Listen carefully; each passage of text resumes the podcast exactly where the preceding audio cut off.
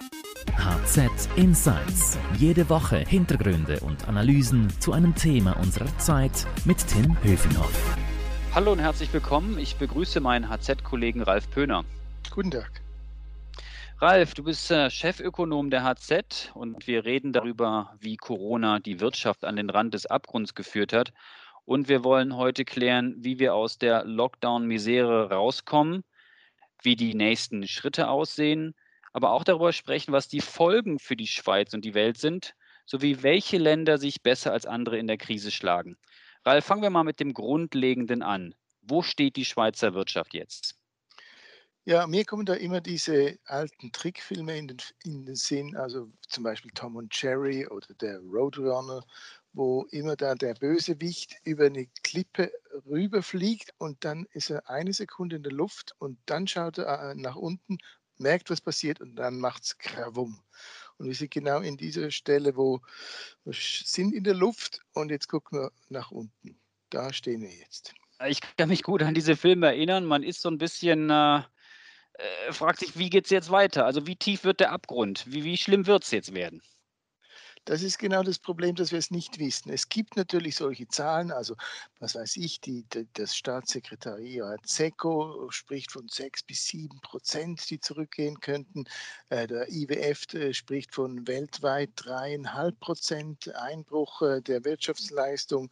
Das sind so Zahlen, ähm, aber eigentlich äh, sagen eigentlich die Ökonomen, äh, es gibt zwei Gruppen von Ökonomen eigentlich, äh, seit diese, diese die Sache mit dem Coronavirus losging. Die einen sagen, wir wissen es wirklich nicht mehr, was los ist, und die anderen sagen, äh, revidieren einfach ihre Einschätzungen ganz ständig wieder neu nach unten. Also man, wir wissen es nicht. Interessant ist auch, äh, dass SECO sagte zum Beispiel, es wird die tiefste Rezession seit 1975, also seit der berühmten Erdölkrise. Das IWF sagt, es wird die tiefste Rezession seit der großen Depression der 1930er Jahre. Oder Ken, Ken Rogoff, einer der ganz berühmten Ökonomen, sagt, es wird die schwerste Rezession seit 150 Jahren. Also das heißt, ähm, Sie sagen auch, auch auf mehrere Arten, das wird einfach sehr tief und irgendwie genau wissen wir es auch nicht. Also es hört sich auf jeden Fall schon mal nicht sehr gut an. Ähm, was ist denn diesmal an der Krise anders? Können wir uns vielleicht nicht an den damaligen Ereignissen orientieren? Gibt es da Vorbilder? Nein, das ist jetzt eben genau das Problem, äh, dass ähm, wir eben, uns eben nicht daran orientieren können, weil es kommt jetzt momentan, in diesem Fall kommt einfach alles zusammen und das hatte man eigentlich noch nie. Es gab es noch nie, dass ein, so eine drastische Vollbremsung der Produktion passiert ist. Noch nie wurden so viele Arbeitnehmende dermaßen entschlossen auf die Straße ge gestellt, wie das jetzt passiert ist. Noch nie hatten wir gleichzeitig einen Angebots- und einen Nachfrageschock die Erdölkrise beispielsweise war ein Angebotsschock, wo ein wichtiges Produkt plötzlich nicht mehr erhältlich war, was dann natürlich äh, viele Konsequenzen hatte. Aber da wusste man, wo man das Problem angehen muss. Es kommt noch mehr dazu. Man hat es noch nie gehabt, dass ein Zusammenbruch der Wirtschaft auf staatliche Anordnung passiert. Und das haben wir jetzt faktisch. Wir haben es noch nie gehabt, dass ein Zusammenbruch der Wirtschaft in eine Ära der Negativzinsen reinkommt. Das macht es auch ein bisschen undurchschaubar. Es ist schwierig, wie so, weil äh, zuvor hat man dann oft halt die Wirtschaft starten können oder wieder beleben können durch Zinssenkungen. Das wird jetzt schwierig. Oder sechstens, noch ein Beispiel, noch nie war natürlich auch die Überschuldung so, so, groß, also auch nicht absolut sowieso, aber auch relativ im Verhältnis zur Wirtschaftsleistung. Staaten Haushalte, Unternehmen sind mehr verschuldet als zum Beispiel bei der letzten großen Krise 2008. Oder noch ein Beispiel, in Europa traf äh, diese Krankheitswelle ausgerechnet Italien am schwersten, das wegen seiner Schuldenquote und, und seiner Größe halt einfach für den Euro der heikelste Punkt ist. Und wir haben jetzt auch noch eine Währung, die irgendwie in schwieriger Situation ist und nicht so klar, so, wie man sie eben auch noch nie hatte, so eine Gemeinschaftswährung, auch hier ein Schwachpunkt. Und das kommt jetzt alles gleichzeitig zusammen. Und drum, äh, Amerikaner reden von Uncharted Territory, also wir sind in einem Gebiet, äh, wo man es einfach, wie man es noch nie äh, erlebt hat. Du hast gerade sechs oder sieben Punkte genannt. Ich würde fast zurufen wollen, hör auf damit, das wird ja immer schlimmer. Jetzt sagen viele Ökonomen, es könnte vielleicht zu einem V-Verlauf dieser Rezession kommen, zu einem U-Verlauf oder zu einem L-Verlauf. Also du hast gerade viele Gründe genannt, was wirklich darauf hindeutet, dass es sehr, sehr schlimm werden, werden könnte. Äh, was ist deine Einschätzung? Wird es der V-Verlauf, der U-Verlauf, der L-Verlauf oder ein W, also ein Rauf und Runter mit der Konjunktur? Wie schätzt du das ein? Also der V-Verlauf sagt ja, ähm, dass es äh, jetzt diesen Lockdown gibt. Das ist ein dramatischer Einbruch, das geht steil nach unten, aber na, sobald man das wieder auflöst, geht es wieder steil nach oben. Da würde ich jetzt sicher nicht mehr dran glauben. Ähm, der U-Verlauf sagt, es gibt dann halt eine Talsohle durch, zu durchschreiten und dann geht es wieder nach oben. Äh, das ist das Optimistischste. Der L-Verlauf sagt, äh, wir stürzen ab und nachher sind wir sehr lang in einer schlechten Verfassung, um es mal so zu sagen. Es, es, ist klar, das V würde ich mal sagen, das können wir vergessen. Das bisschen Lockerung da, was wir jetzt tun, das hilft nicht, dass die Maschine irgendwie wieder anspringt. Wir haben zwei Probleme äh, nämlich die Unsicherheit der Konsumenten und die Unsicherheit der Unternehmen, die wissen immer noch nicht, wie es weitergeht. Die, die haben immer noch das Gefühl, es können jede Sekunde wieder ein, ein, ein Aufschrei kommen und dann gibt es den nächsten Lockdown und da beginnt kein Konsument äh, wieder fröhlich zu konsumieren und kein Unternehmen denkt dann, okay, jetzt investieren wir wieder. Äh, äh, von daher ist es schwierig. Das Hauptproblem, das jetzt kommt, ist, dass ähm, halt eine zweite und eine dritte Welle nicht nur des Virus, sondern auch der wirtschaftlichen Probleme kommt. Mhm. Natürlich, die, die Unternehmen haben sich bemüht, die Leute nicht auf die Straße zu, zu stellen, aber es wird kommen dass mehrere äh, die Arbeitslosigkeit steigt. Und das Ralf, führt, das ja. führt natürlich, ist jetzt ein Problem, was wir weltweit sehen, nicht nur die Schweiz, oder? Das ist das Problem. Was ich jetzt beschrieben habe, ist, kann man sich durchaus vorstellen, von jeder, äh, jeden Gärtnerei bis hin zu einem Autozulieferer, die haben alle ungefähr dieses Problem. Und global haben wir dann noch eine zweite Ebene, dass irgendwo irgendwelche Schulden, Dominosteine und Schuldenketten zusammenbrechen können wo dann plötzlich äh, die auch wieder solche Wellen auslösen. Und das sind dann ganz schwere Wellen. Das, was weiß ich, dass zum Beispiel in Dollar verschuldete äh, äh, Schwellenländer bankrott gehen, also nicht mehr zahlen können oder dass im Markt der amerikanischen Gewerbeimmobilien plötzlich äh, Bankrottketten losgehen, was dann alles dann noch das Bankensystem anfressen könnte. Also Gewerbeimmobilien ein Beispiel der zum Beispiel jetzt heikel werden könnte. Äh, die amerikanische Subprime-Krise von 2007, 2008 war ja genau so ein Phänomen. Das sind jetzt alles solche Monster, die irgendwo in, in, in der Dunkelheit warten, äh, wo irgendwelche Kettenreaktionen losgehen können. Und bleiben wir mal kurz in der Schweiz. Äh, der Bundesrat hat ja relativ zügig reagiert, hat da viel auch für Lob und Anfragen aus dem Ausland bekommen, hat schnell mehrere Milliarden äh, Pakete geschnürt. Äh, es gibt Bürgschaften, Kurzarbeitergeld. Das muss doch helfen, oder nicht? Ja, das tut es auch und das war auch sicher intelligent gemacht, aber das Problem ist, man muss unterscheiden alle diese Maßnahmen waren nur dazu da, die direkten Schäden des Lockdowns zu mildern. Ihr Sinn ist, ist es, dass die Struktur der Wirtschaft erhalten bleibt, solange der Laden geschlossen ist, auf gut Deutsch. Nur das Problem der Rezession, das kommt ja jetzt erst. Und diese äh, Pakete sind kein Beitrag dazu, dass wir aus diesem Problem rauskommen. Denn dieses Problem heißt, die Menschen müssen wieder Vertrauen fassen, die Konsumenten müssen wieder konsumieren, äh, die äh, Unternehmen müssen wieder investieren und vor allem, das muss dann auch weltweit passieren, weil wir sind ein Exportland, wir müssen wieder exportieren können, weil man stelle sich vor, äh, die Schweiz hängt beispielsweise auch relativ stark durch die Autozulieferer an dem Schicksal der deutschen Automobilindustrie. Und jetzt werden keine Autos verkauft und das spüren wir. Und worauf stellen sich Schweizer Unternehmen ein? Und ich meine, womit müssen Angestellte jetzt rechnen in den nächsten Wochen, nächsten Monaten? Ja, wir müssen alle mit einer sehr äh, längeren Durchstrecke rechnen äh, und ähm, äh, das haben wir mehrere unterdessen, ich habe drei schon Befragungen von Unternehmern und, und Managern gelesen, ihre Aussichten, ihre Pläne. Und ähm, die sind sich gefasst darauf, dass es jetzt lange schwierig geht. Die, da eine, nur noch eine kleine Minderheit rechnet damit, dass jetzt äh, werden die Lockdowns auf, äh, aufgehoben und dann geht es wieder aufwärts. Das ist wirklich nur eine kleine Minderheit. Ich habe zum Beispiel, eine es gibt eine Umfrage der ZHW, der Zürcher Hochschule, unter ungefähr 200 äh, Zürcher KMUs, die besagt, dass eigentlich fast eine Mehrheit äh, damit rechnet, eine kleine, also ungefähr die Hälfte, damit, äh, ein bisschen mehr als die Hälfte damit rechnet, dass sie in schwere finanzielle Nöte kommen. Und das dauert so lange, das kann man relativ genau sagen, mindestens dauert so lange, bis die Politik, bis die Regierungen international versprechen können, dass es nie, nie mehr einen Lockdown gibt.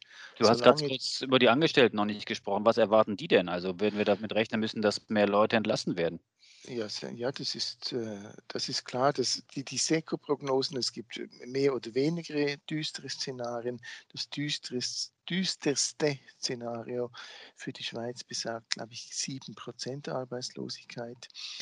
Ähm, aber wenn wir Glück haben und die Schweiz ist zum Beispiel aus der letzten Krise 2008 viel besser rausgekommen, als man es damals befürchtet hat, ist es ein bisschen weniger. Aber nur auch ein Beispiel dafür, dass man sich nicht drauf, auf solche V-Ideen wahrscheinlich äh, nicht zu sehr hoffen darf. Äh, das amerikanische Kongress hat so äh, am Freitag eine Budgetplanung rausgegeben und die haben sich auch schlaue Ökonomen dahinter, die, die das berechnen, wo, wo sie mit einer Arbeitslosigkeit für 2021 von 10 Prozent gerechnet haben. Oh, für wow. 2021, wir reden vom nächsten Jahr. Ja, du hast jetzt äh, gerade schon davon gesprochen, dass äh, eventuell ein, ein zweiter Lockdown oder eine zweite Krise nicht nochmal passieren könne oder dürfe, weil dann sitzen wir so richtig äh, im Loch ganz unten tief. Äh, was ist, wenn ein zweiter Lockdown jetzt vielleicht doch noch kommt, die Fallzahlen eventuell im Herbst wieder hochschießen und der Bundesrat sagt, so Freunde, wir müssen wieder einen Lockdown machen? Sagen wir so, es gibt ein Land auf der Welt, das sich das vielleicht noch leisten könnte, nämlich das ist ausgerechnet, ist die Schweiz. Aber man stelle sich mal vor, wenn Italien in diese Situation käme. Es ist fast nicht mehr vorstellbar. Also das heißt, ein zweiter Lockdown wäre eine Katastrophe. Und das ist für mich eigentlich das Hauptproblem in der ganzen Debatte. Äh, die Frage ist jetzt nicht, ja, sollen die Restaurants ein bisschen früher, ein bisschen später oder sollen wir alles ein bisschen, welche Läden mit welchem äh, Reihenfolge, sondern was momentan fehlt, ist eine Strategie, äh, die klarstellt, dass es das kein zweite Mal passieren kann. Man müsste von diesem Punkt aus denken und von diesem Punkt aus zurückdenken und von diesem Punkt müsste man planen. Es gibt übrigens auch noch einen zweiten Mangel, den ich sehe, was mir noch fehlt. Es wird nie darüber geredet, dass das Leben, das wirtschaftliche Leben nur wieder Schwung bekommen kann, wenn man relativ frei über die Grenzen gehen kann unter allen Ländern, dass man relativ frei wieder hin und her handeln kann. Also das führt dann ja zur, zur Gefahr, dass dann wieder diese Virusgefahr kommt und das ist das Problem, also die Export, die, die Export- und Handels- und Austauschthematik ist überhaupt noch nicht thematisiert. Und Ralf, es gibt natürlich Leute, die da dazu, ähm, die fordern, dass, die, dass der Lockdown noch viel schneller geöffnet wird. Und dann gibt es die Kritiker dieser Argumentation und sagen, das würde jetzt weitere Todesfälle riskieren. Also das ist natürlich das große Problem, dass wir dann fürchten müssen, dass wir noch mehr Menschen in, in, in äh, Gefahr bringen. Ja, das ist natürlich die, das ist diese Abwägung. Ähm, ich habe mir mal eine Frage gestellt. Was wäre eigentlich gewesen, wenn ein gescheiter, weißer Virologe ein Jahr vorher gekommen wäre zu den Regierungen und gesagt hätte, in einem Jahr kommt so eine Pandemie und dann müsste die alle Läden zutun, die Leute einsperren und die Wirtschaft zutun. Und die Politiker in den USA, in Europa, in China hätten das denen auch geglaubt. Dann hätten die doch gesagt, ja, okay, wir nehmen das ernst, aber es kommt überhaupt nicht in Frage, dass wir jetzt alle einsperren und die, die Wirtschaft crashen sondern sie hätten gesagt, wir müssen jetzt andere Wege suchen. Und das vermisse ich ein bisschen, dass diese Wege nicht gesucht werden. Das heißt, Wie könnten die aussehen, die anderen Wege? Ja, man mu äh, muss jetzt die Strukturen schaffen, damit bei einer zweiten Welle, falls sie denn überhaupt kommt, dass dann der Normalzustand bewahrt werden kann. Ähm, es gibt ja ein, ein Punkt ist sicher der, es gibt ja diese berühmte Grafik, die jetzt immer äh, herumgeistert, die ein bisschen fatal ist, die die Kurven zeigt und hat oben einen Strich und sobald man über den Strich kommt, äh, wird das Gesundheitssystem überlastet und dann kommt der Zusammenbruch. Man redet immer darum, wie man die Kurve drunter äh, lässt, aber man müsste jetzt darüber reden, wie man den Strich hochkriegt. Ich glaube, das müsste das Hauptthema, müsste jetzt dieser Strich sein, wie man diesen Strich kriegt. Also, dass weiß, man die Kapazitäten in den Kliniken beispielsweise erhöht und besser auf die Krise eingerichtet ist. Das ist das eine. Das zweite ist, dass man es relativ äh, langsam klar wird, welche Personen da gefährdet sind. Ich habe nie gesagt, es ist wie eine Grippe, sondern es ist für einen Teil der Menschheit ist es schlimmer als eine Grippe. Aber dieser Teil ist unterdessen langsam wahrscheinlich erkennbar. Jetzt muss man sich mal sagen, wie kann man die schützen? Wie kann man Refugien schaffen? All das sind Themen, über die wird kaum geredet. Dafür winken die Regierungen, übrigens nicht nur in der Schweiz, überall damit, ach Gott, notfalls müssen wir halt nochmals die Wirtschaft crashen. Beziehungsweise tun, ja.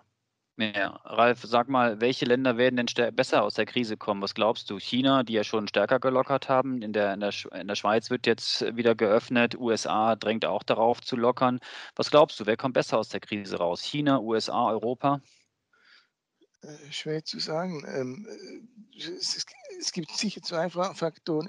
Die Reihenfolge spielt ein bisschen natürlich China in den Händen. Sie können jetzt schon wieder äh, mindestens mal hochfahren und sie haben natürlich durch ihre Tradition der Überwachung und der Diktatur Möglichkeiten, relativ gezielt hier einzufahren, wenn wieder was auftaucht. Also sie können notfalls ganze Städte abriegeln und notfalls die Produktion, die dort ausfällt, irgendwo anders äh, zentralisiert wieder, wieder organisieren. Das ist der Vorteil von den Chinesen. Ein entscheidender, wichtiger Faktor ist natürlich dann auch, wo findet man zuerst Therapien, wo können zuerst Therapien eingesetzt werden oder wo kann zuerst ge geimpft werden, wo wird der Impfstoff entdeckt. Das wird natürlich auch ein entscheidender Vorteil sein. Ich möchte aber schon noch auf einen wichtigen Aspekt hinweisen, nämlich dass es ganze Weltgegenden gibt, wo die Katastrophe erst kommt. Das ist die berühmte, bekannte dritte Welt, wo nämlich da kommt beides zusammen, nämlich nicht das Virus, sondern auch eben, äh, dass sich der Wirtschaftscrash bei uns auswirkt auf, und zwar auch um es mal sozusagen um Leben und Tod auswirkt bei diesen Menschen. Um, äh, das werden, es gibt Schätzungen, die zum Beispiel von Oxfam, die als Hilfswerk natürlich ein bisschen vorsichtig sind, die sagen, über 400 Millionen Menschen könnten jetzt zurückstürzen unter die Armutsschwelle, also unter die Schwelle der wirklich tiefen Armut da kann man sich etwa ahnen, welche, was das dann wirklich bewirkt. Und ich finde, auf das wäre natürlich schwierig, wie kann man von unseren Regierungen verlangen, dass sie auch das berücksichtigen. Aber ich glaube, all die, die den Ökonomen vorwerfen, dass sie ein bisschen zu sehr für die Wirtschaft denken, äh, müssen schon auch berücksichtigen, wer ein bisschen das im, äh, überschaut, weiß auch, was eine Rezession oder im schlimmsten Fall eben eine Depression für ein Elend auslösen kann.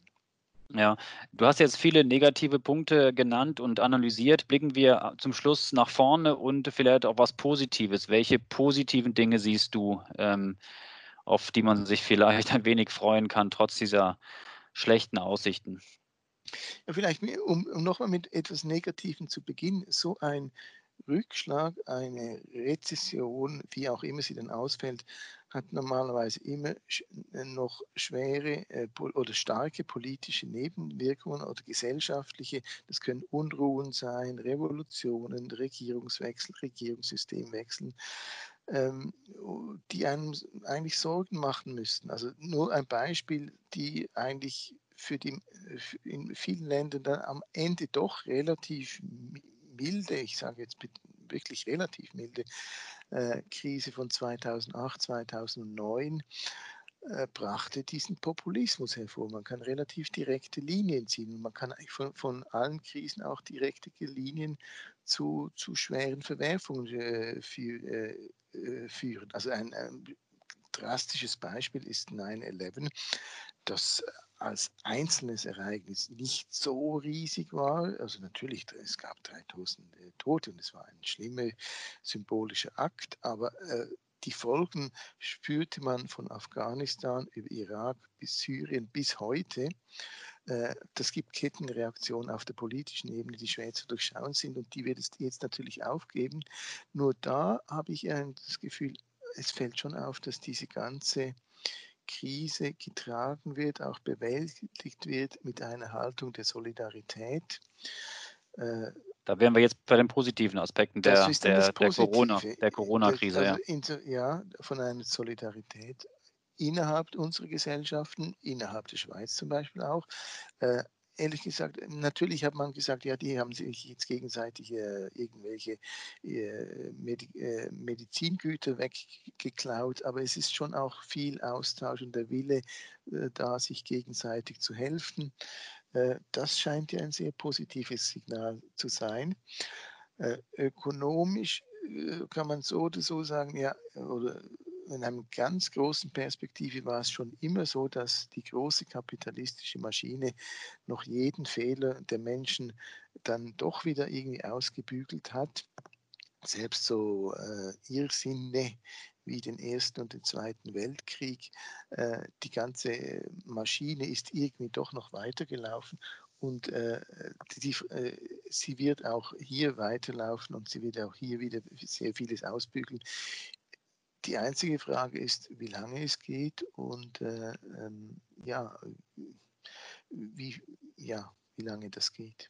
Ralf, das war doch ein gutes Schlusswort. Danke dir für deine Insights. Alle Infos und Analysen zur Corona-Krise und was sonst noch wichtig ist, die gibt es stets auf handelszeitung.ch. Und wenn Ihnen unser Podcast gefallen hat, dann freuen wir uns, wenn Sie uns abonnieren und weiterempfehlen. Danke sagen möchte ich unserem Podcast-Produzenten Carlo Ladi an dieser Stelle und ich möchte auch Werbung machen für die Podcasts meiner Kollegen. Da haben wir einmal HZ Upbeat, da geht es alles über Startups von Stefan Meyer und der Podcast mit dem Titel Schöne neue Arbeitswelt von Melanie Loos. Für Lob oder Tadel erreichen Sie uns unter podcast.handelszeitung.ch. Merci fürs Zuhören. Bleiben Sie gesund. Ralf, danke dir und adieu. Vielen Dank. Wiederhören. HZ Insights